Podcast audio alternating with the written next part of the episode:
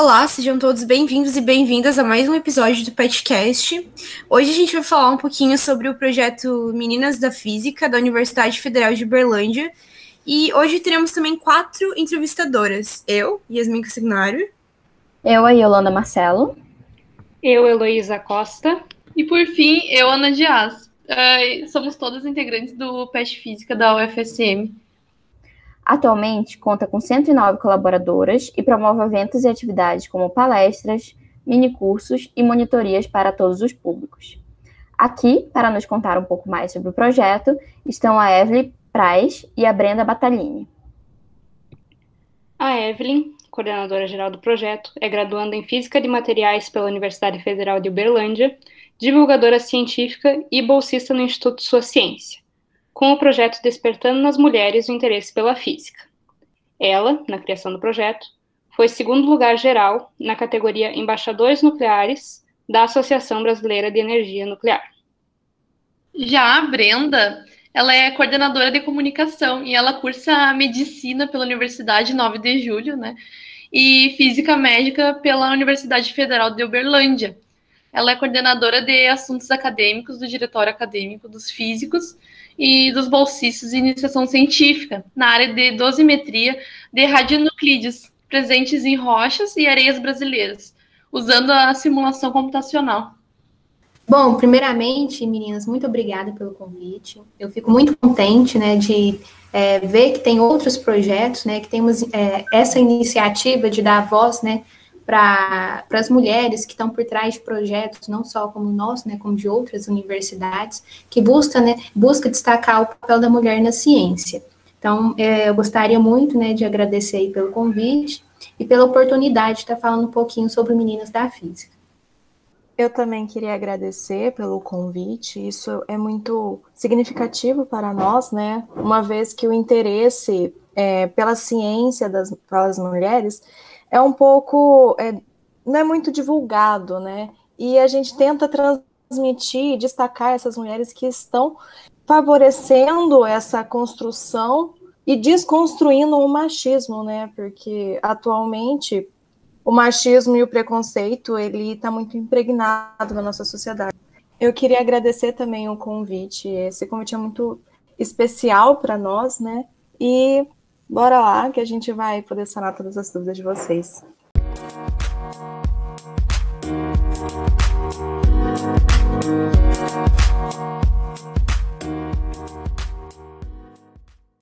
Como de costume, então, a gente vai partir de onde tudo começou.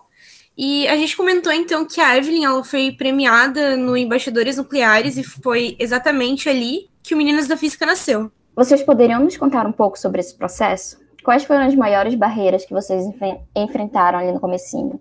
E o que, que levou vocês a dar continuidade a esse projeto? É, então, é, inicialmente, né, nós éramos um grupo de pesquisa, né, no finalzinho ali de 2017, ele era composto por mim, pela Monique, que hoje também é coordenadora, mais uma, e por mais uma aluna. É, e o professor Lúcio e a professora Ana já faziam parte, né, eles que orientavam. É, nós começamos inicialmente fazendo a, a nossa pesquisa é, com tentando reproduzir o experimento tubo de Crookes, que até eu, eu deixo aqui, né? A, a, quem tiver interesse, a gente tem dois videozinhos contando como que foi essa experiência.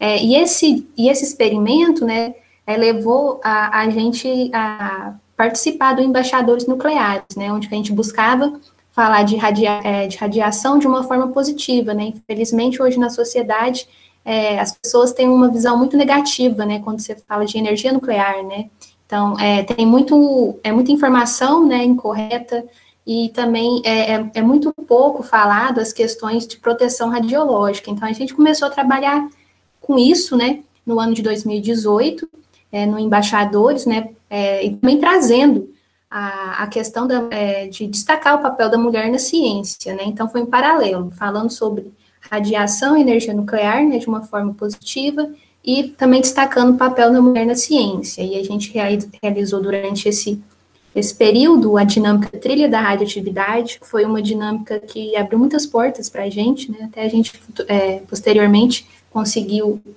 realizar um, port, um portfólio, né, um manual da trilha da radioatividade, mostrando passo a passo como ela pode ser construída, como ela pode é, ser implementada, até a gente já conseguiu dar alguns mini cursos sobre elas.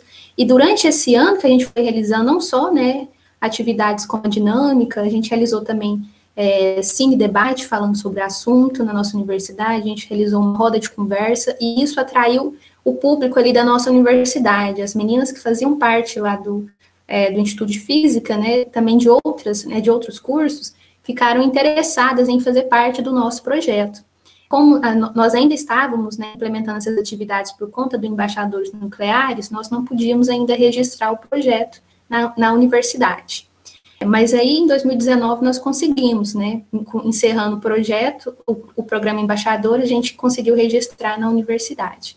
E tudo isso, né, com o intuito de, de acolher as meninas lá do curso, né? Porque você fazer um curso na área de exatas, né, já é difícil, o público feminino ele é bem menor em comparação com o público masculino, é masculino e lá você enfrenta né, o machismo, o preconceito, é tanto de professores como de colegas. Então, foi uma forma da gente estar tá, né, fazendo esse grupo para estar tá apoiando essas meninas, acolhendo, e, e é aquele, aquele negócio, né?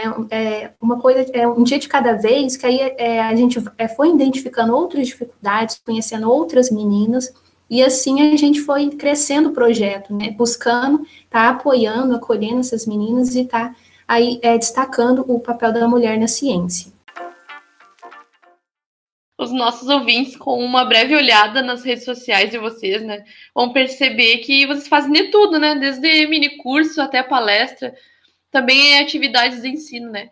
Tem como falar um pouco sobre os grupos de trabalho de vocês, o que cada um faz?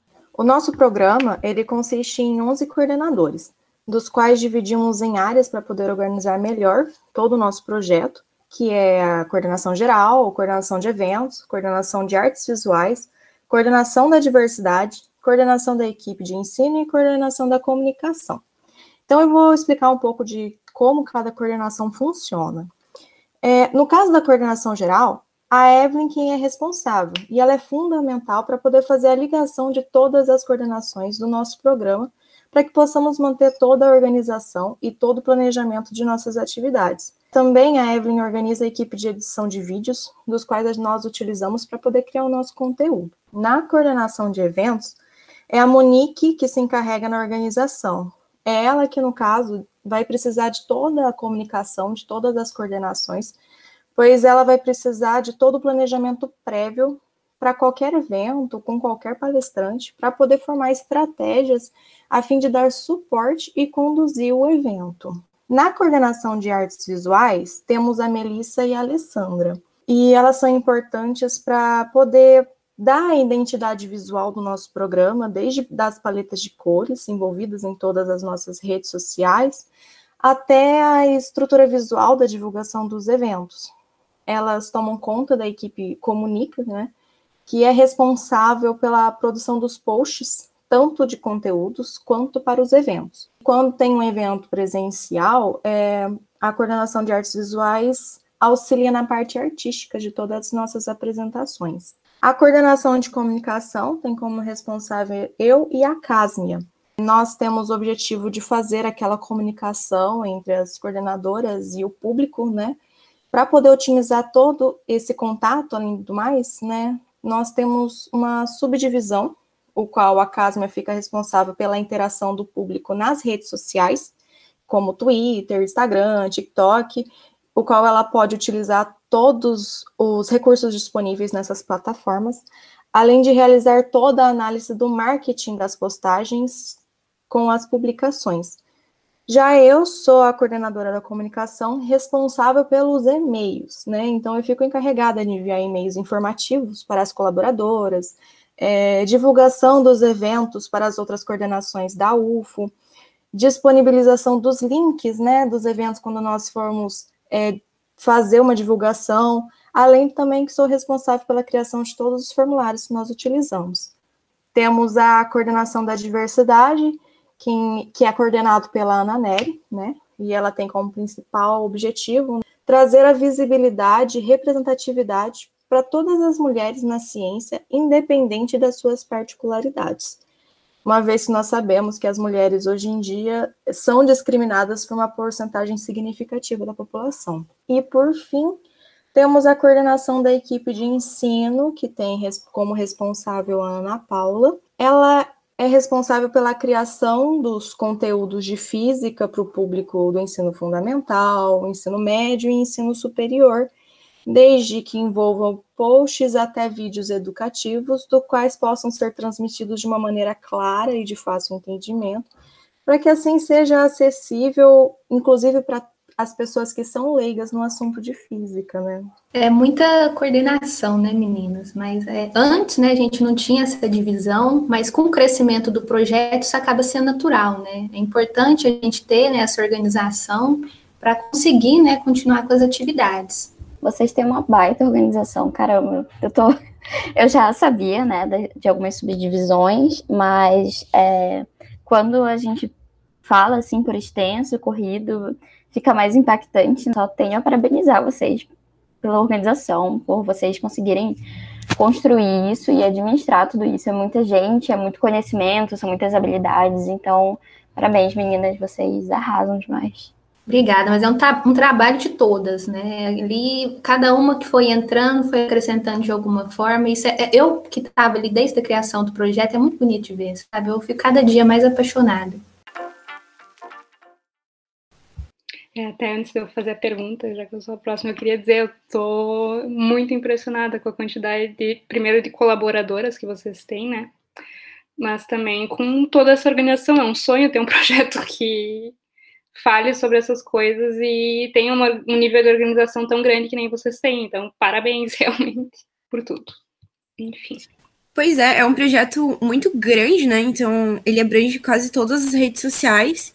Inclusive, é, eu estou fazendo parte agora, né? Eu participei de, desse, desse. Entrei nesses projetos, em alguns deles, e acabei me alocando na equipe de ensino, e está sendo muito legal. É, assim, tem reuniões, as meninas são todas muito compreensivas, isso é muito legal, porque dá muita vontade de participar das coisas. É muito bom, né, a gente ouvir isso, mas é, é o que eu falei para vocês, né? A gente começou bem pequeno, a gente não tinha essa perspectiva, né, que ia ficar tão grande como a gente está hoje, né? A gente, né, em comparação com outros projetos, a gente ainda é pequeno, mas é, nós, nós já chegamos muito longe, né? Foi muito além assim, das expectativas. A gente não pensava em que isso ia estar tá continuando na universidade, ou pelo menos não dessa proporção. É, mas a gente ainda tem muita coisa para melhorar, né? Então é muito importante também o feedback das meninas. É com o tempo aí que vai passando, a gente vai identificando é, outras dificuldades, que a gente vê as possibilidades que pode estar melhorando. Então, tudo ali tem um diálogo, né? É importante essas reuniões, né? A gente tem várias, a Brenda até pode falar aí, mas é, a gente vai aprendendo, né? Eu, eu mesma aprendi muito com esse projeto e continuo aprendendo. Vou para a próxima pergunta, então. Hoje, o projeto já detém uma grande visibilidade, muitas voluntárias e também muito trabalho já realizado, e não parou nem um pouco com o advento da pandemia. Quais foram as adaptações necessárias para não perder o elo com o público e com as outras colaboradoras? É, foi um baita desafio, né? Não só para a gente, para todo mundo, né? Está sendo um período muito complicado. É, mas é um projeto que ele atinge várias pessoas, né? Então, se a gente pensasse, ah, vamos, né, ficar aí esse período sem, né, um projeto inativo, né? Tem meninas que dependem, né, daquele impulso, né, é, do, do, do, trabalho ali. Então, é, a gente foi conversando, buscando estratégia, e foi um período, apesar dos pesares, muito bom para o nosso projeto, porque a gente cresceu principalmente nas redes sociais bastante, a gente conseguiu fazer bastante evento no ano de 2020. Então foi uma coisa de louco, sabe? Depois que a gente foi fazer aquela retrospectiva, eu falei, meu Deus, olha quanto de coisa a gente conseguiu fazer, né? E numa pandemia, tudo online, né? É, então a gente é, e isso deu oportunidade até de expandir né, o nosso projeto, dando oportunidade para as meninas que eram de fora né, participar. A gente recebia muita mensagem de pessoas que eram de fora, de outras universidades, que tinham interesse de participar. Só que a gente ainda não tinha essa visão, né? Como que essas meninas vão estar atuando no projeto, né, fora da universidade. E, assim, aí foi, né, juntar é, essa questão né, do, do ensino remoto, né, as atividades remotas, e, e, trazer essa oportunidade. Então, a gente tentou ver um lado positivo, né, nessa situação horrorosa que a gente está vivendo. Mas foi muito bom para o projeto mesmo, a gente está conseguindo adaptar, está aprendendo a utilizar várias plataformas, e cada dia a gente vai tentando melhorar, né? Então, é, o ano de 2020 para a gente, apesar dessa pandemia, foi muito produtivo, mas foi igual eu, eu, estava comentando com vocês, né? É muita discussão, muita conversa, a gente vê né, aonde que tem realmente essa possibilidade e, e a gente, é, graças a Deus, né, tem conseguido é, fazer um bom trabalho, apesar de tudo. É, durante a pandemia aqui no PET, a gente também se sentiu um pouco desafiado. Inclusive, o próprio podcast, o podcast, surgiu com a pandemia, né? Com a... Olha só. Porque o PET ele era um, um projeto bastante presencial, né? Tudo era presencial, enfim, velhos tempos. E a gente, é, os alunos iam muito procurar a gente na nossa sala, batiam lá, entrava, a gente conversava e conseguia ouvir as necessidades dos alunos assim, sabe? E aí, com a pandemia, a gente ficou meio perdido, é, sem saber exatamente o que lugar ocupar, né, mediante toda, todo esse ano terrível, como tu falou. Então, realmente é um desafio e eu acho que o desafio para vocês foi, foi um pouco maior, porque justamente por causa do número de colaboradoras. Eu, quanto mais gente vai entrando no projeto, mais difícil é administrar. No PET a gente tem 18, 17 colaboradores 17 membros, 18, não sei exatamente. E às vezes já é difícil manter um pouco a comunicação, manter todo mundo juntinho, mas a gente vai, vai tentando. É, é um desafio. A gente que já, eu no caso aí, né, que faço física, Brenda também, já é um desafio, né? Então a gente meio que gosta, né, de ser desafiada. Mas é, é aquele negócio, né? A gente gosta muito do projeto, então falar, nossa, vamos ficar, que seja um semestre, né, sem atividades, então é, ninguém gostaria, né? Então fomos adaptando, ainda bem que deu tudo certo, né? E foi abrindo oportunidade. A gente viu oportunidade é, mesmo numa situação como essa, como vocês aí citaram, né? E eu tenho certeza que vocês ainda vão crescer muito mais. Isso é, é natural, né? À medida que você vai dedicando, dando dedicação para uma coisa, você vai conversando com outras pessoas, você vai identificar outros obstáculos, né? Que isso é muito massa. É, e a gente continua aí com essa essa é, vontade né, de tentar fazer algo diferente e dar o nosso melhor. Então, eu acho que isso é o segredinho da coisa. Como tu falou, né, muitas meninas, é, de certa forma, dependem do, do impulso que o projeto dá. É, isso vem muito, eu acho que, de, de quem trabalha com, com questões externas, com projetos externos da universidade e internos também, né? Porque, pelo menos eu, não sei, é algo muito particular. Se eu ficar muito presa apenas às cadeiras, eu tendo a ter um desempenho um pouco melhor, talvez, não sei, mas ao mesmo tempo a minha motivação cai bastante, sabe? Eu fico meio desanimada, eu, eu gosto de, sei lá, de investir em coisas diferentes, eu gosto do que o PET proporciona pra gente, sabe?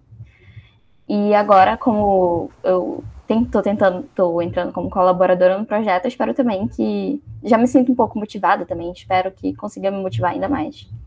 É, eu acredito que um, essa formação que a gente tem, ela não, não, não engloba também essas outras habilidades que a gente adquire, por exemplo, dentro do PET ou dentro do Meninas da Física, né?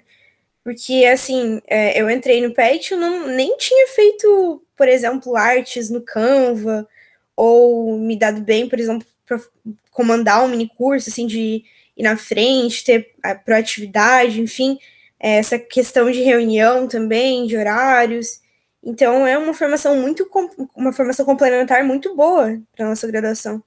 Não, é exatamente isso tudo que vocês é, falaram, né? É, é, muito importante, né? E hoje eu fico em cima, né? Eu sou reingressante no meu curso e eu sei a importância, né, da gente tentar explorar a universidade o máximo possível, porque ali tem muita oportunidade, né? Apesar um pouco investimento, mas tem muita coisa que você pode fazer. Eu gosto de falar muito que a gente não sabe o poder que a gente tem, né? Você é tanto aluno como professor dentro de uma universidade, né? É um leque ali de opções, de possibilidades, de saberes. Então, isso é, me motiva, né? É, é, uma coisa assim, quanto mais você sabe, mais você quer saber, né? E você tem a oportunidade de conhecer outras pessoas, como eu estava falando, outras dificuldades, né? E é muito importante essa troca, né, que a gente tem, né, que a gente muitas vezes acha que só a gente tem aquela dificuldade, ou numa disciplina, ou, com, ou em algum curso, né, enfim, ali na universidade, a gente pensa que só a gente está passando por isso, mas quando a gente troca ideia com uma outra pessoa, uma outra menina, e a gente vê, né, nossa, é, é, acaba que todo mundo está no mesmo barco, né, é, então a gente encontra muito, muita semelhança, né, em algumas situações, e isso faz com que a gente, né, se ajude, e quando você ajuda outra pessoa, isso te impulsiona a continuar fazendo, né, a, a melhorar né, como pessoa. Eu, eu acho isso muito massa. Eu, eu acredito né, que deveria ter esses projetos né, em todas as instituições, deveriam ser falados, porque é muito importante né, para o crescimento profissional mesmo da gente. Né. Só um comentário, eu concordo muito assim com vocês e uma coisa que ainda falta bastante assim no FSM é o debate da, da questão da presença das mulheres na STEAM, especialmente na física, sabe? E é muito bom, mesmo que muito bom desse momento, a parte boa desse momento é que a gente é, eu conheci muitos projetos, muitos divulgadores científicos com o advento da pandemia, porque fiquei mais ligada nas redes sociais e foi muito bom conhecer o projeto de vocês, conhecer outros projetos e ver que realmente a gente tem um poder muito grande e a gente não, às vezes, não enxerga, sabe? Porque é muito cansativo, às vezes, ser mulher na universidade e ver que talvez a gente possa fazer alguma coisa, que existem possibilidades, que a gente tem algum poder, assim, nas mãos, é bem legal. Então, puxando o gancho que você comentou ali sobre professores, dentro do grupo, então, tem professores que auxiliam né, na coordenação dessas atividades, assim como a professora Ana Perini, o professor Lúcio e o professor Gustavo. Eu fiquei curiosa para saber, então, como é que eles atuam dentro do Meninas da Física? Muito boa sua pergunta. Quando outros projetos, né, alguns outros projetos, ou até meninas que começaram até posteriormente, depois de conhecer o nosso projeto, perguntavam, né, como que a gente vai começar, né, como que vocês começaram, o que é que precisa. E uma coisa que eu sempre falo, né, quando eu sou questionada, é que é muito importante você ter um professor, né, para estar tá dando a orientação. Porque você começar um projeto dentro de uma universidade sem o apoio, né, de algum professor é muito difícil. E o professor Lúcio e a professora Ana, né, em especial que eles estavam desde o início do projeto, são criadores também, eles são chave, né, também fundamental porque eles têm já o conhecimento, a experiência, então a orientação deles foi essencial, além das burocracias que precisa, né, para você estar tá registrando um projeto. É, e eu gosto muito de falar que tudo o que eu sei hoje, né, relacionado a projeto de extensão, é graças a eles, né, e não só projeto de extensão, como pesquisa. Então, eles são os responsáveis, né, que estão ali verificando se as informações que a gente transmite realmente, né, então, coerente, está tudo certo. Uma coisa que a gente bate muito a tecla é em questão do plágio, né? Questão da fake news. Então, a gente tem todo um cuidado com isso, porque nós somos divulgadoras científicas, né? Então, quando você está compartilhando uma informação, você tem uma grande responsabilidade, principalmente agora com o projeto, com o alcance que a gente está tendo. Então, tem esse cuidado, né? E eles são que ficam por trás, né? Agora tem um professor Gustavo, que ele também auxilia, né? E tanto nos nossos posts, nossos vídeos, nos materiais que a gente publica, as apostilas, então tudo isso, né, precisa de uma verificação, tem uma responsabilidade por trás, uma correção, então é muito importante o papel deles no projeto, né? Além da questão burocrática, né? É como eu falei, hoje eu já sei fazer muita coisa sozinha, mas tudo isso graças a eles, né? Eu aprendi a eles, porque se montar um evento, né, é complicado. Você lida ali com dados de pessoas, nós emitimos um certificado, né? Então tem todo um cuidado em relação a isso, né? Vários processos, e eles são chave principal para a gente estar tá realizando essas atividades. Queria comentar a questão dos professores da verificação e dizer que é muito verdadeiro isso, porque eu entrei na equipe de diversidade e aí eu fiquei responsável por fazer um post. E a coordenadora, a Nery, as meninas, todo mundo bateu bastante, falou: olha, deixa eu dar uma olhada nas tuas referências, foi tu mesma que escreveu, como é que tal. E me ajudaram no processo de escrita. Então, assim, realmente existe uma responsabilidade muito grande por trás do que é publicado, né? Do que é feito quando se faz divulgação científica. Não é tão simples assim.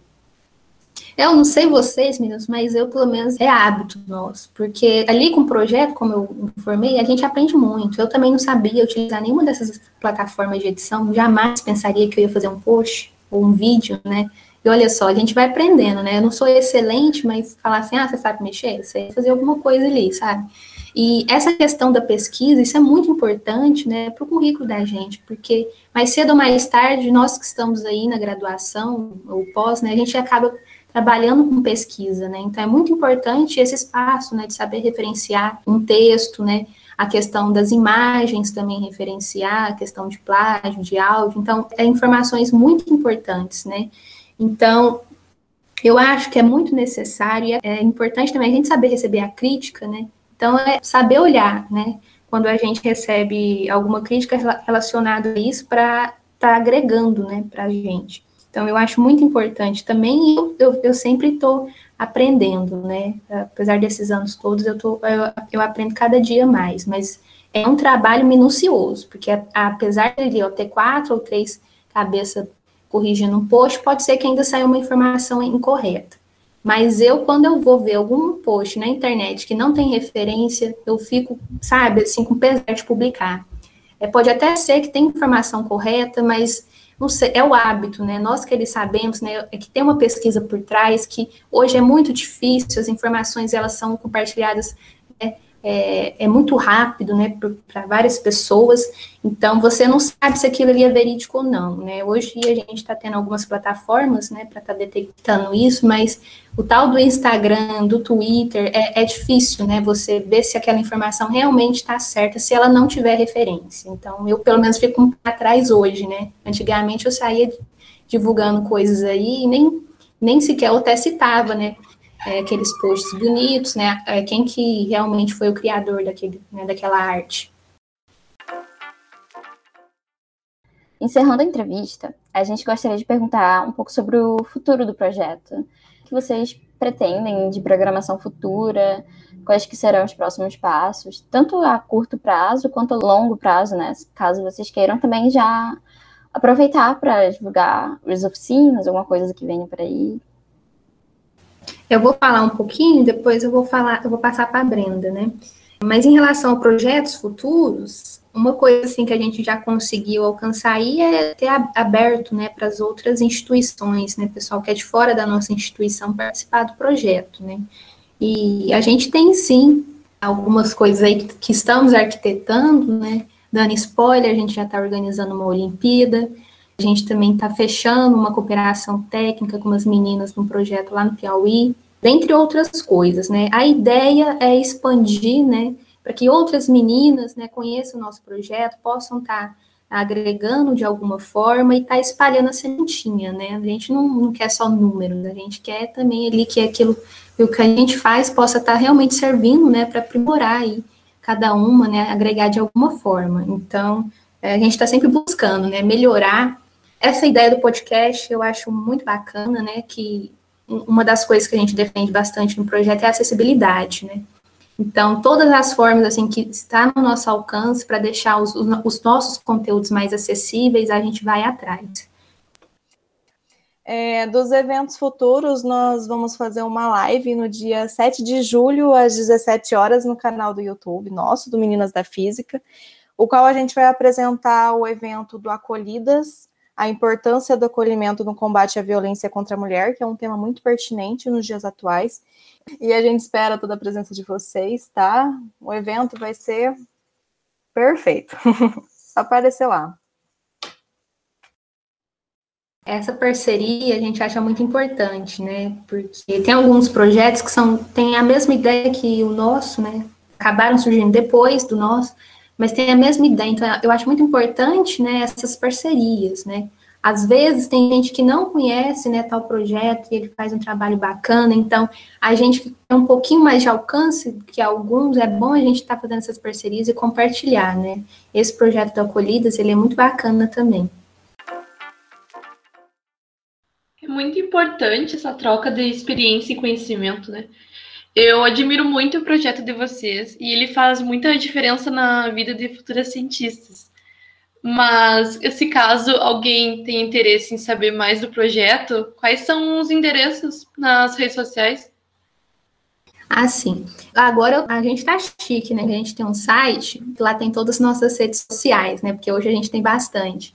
É www www.meninasdafísica.com.br. Aí lá vocês vão estar sabendo a nossa história, né? Tem a forma de contato, tem nossas redes, tem o nosso canal do YouTube, é só vocês pesquisarem Meninas da Física, o Instagram, arroba Meninas da Física, o Twitter também. Então, nós já produzimos, né, é, desde 2018, muito conteúdo. Então, eu espero, né, que, que possa alcançar o máximo né, de pessoas possíveis, que possa agregar de alguma forma. Né? É um trabalho aí não só meu ou da Brenda, do, dos nossos orientadores, professores, mas também das colaboradoras que são parte muito importante do nosso projeto, né? Então tem um pedacinho de cada uma ali. Então, em nome do PET Física, eu agradeço a participação de vocês nesse episódio do PetCast e eu desejo muito sucesso para as futuras ações do Meninas da Física. Eu agradeço novamente, fico muito contente, como eu tinha dito inicialmente, né, quando tem essa oportunidade de falar de uma coisa tão bacana, né, um projeto assim que está buscando a igualdade de gênero, o valorizar o papel da mulher na ciência, né, e tá, né, um projeto que vocês têm essa pegada também, eu acho muito importante, né, muito bacana conhecer os projetos, vocês continuem, né, fazendo isso, eu tenho certeza que vocês vão crescer cada vez mais, e sempre precisar, a gente está à disposição, e que as meninas, né, tenham mais acesso a, e conheçam né, esses projetos. Tem vários, né? Eu fico muito contente de saber que tem vários hoje em, por todo o Brasil, projetos voltados a destacar o papel da mulher na ciência, né? Que é muito importante a gente fazer parte desses projetos, apoiar de alguma forma, divulgar, né?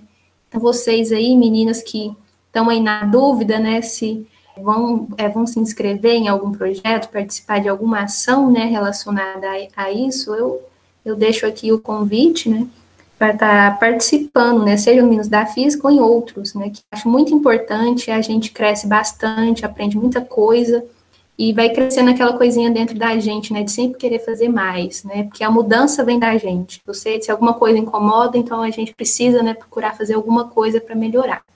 É isso, pessoal. Muito obrigada, viu?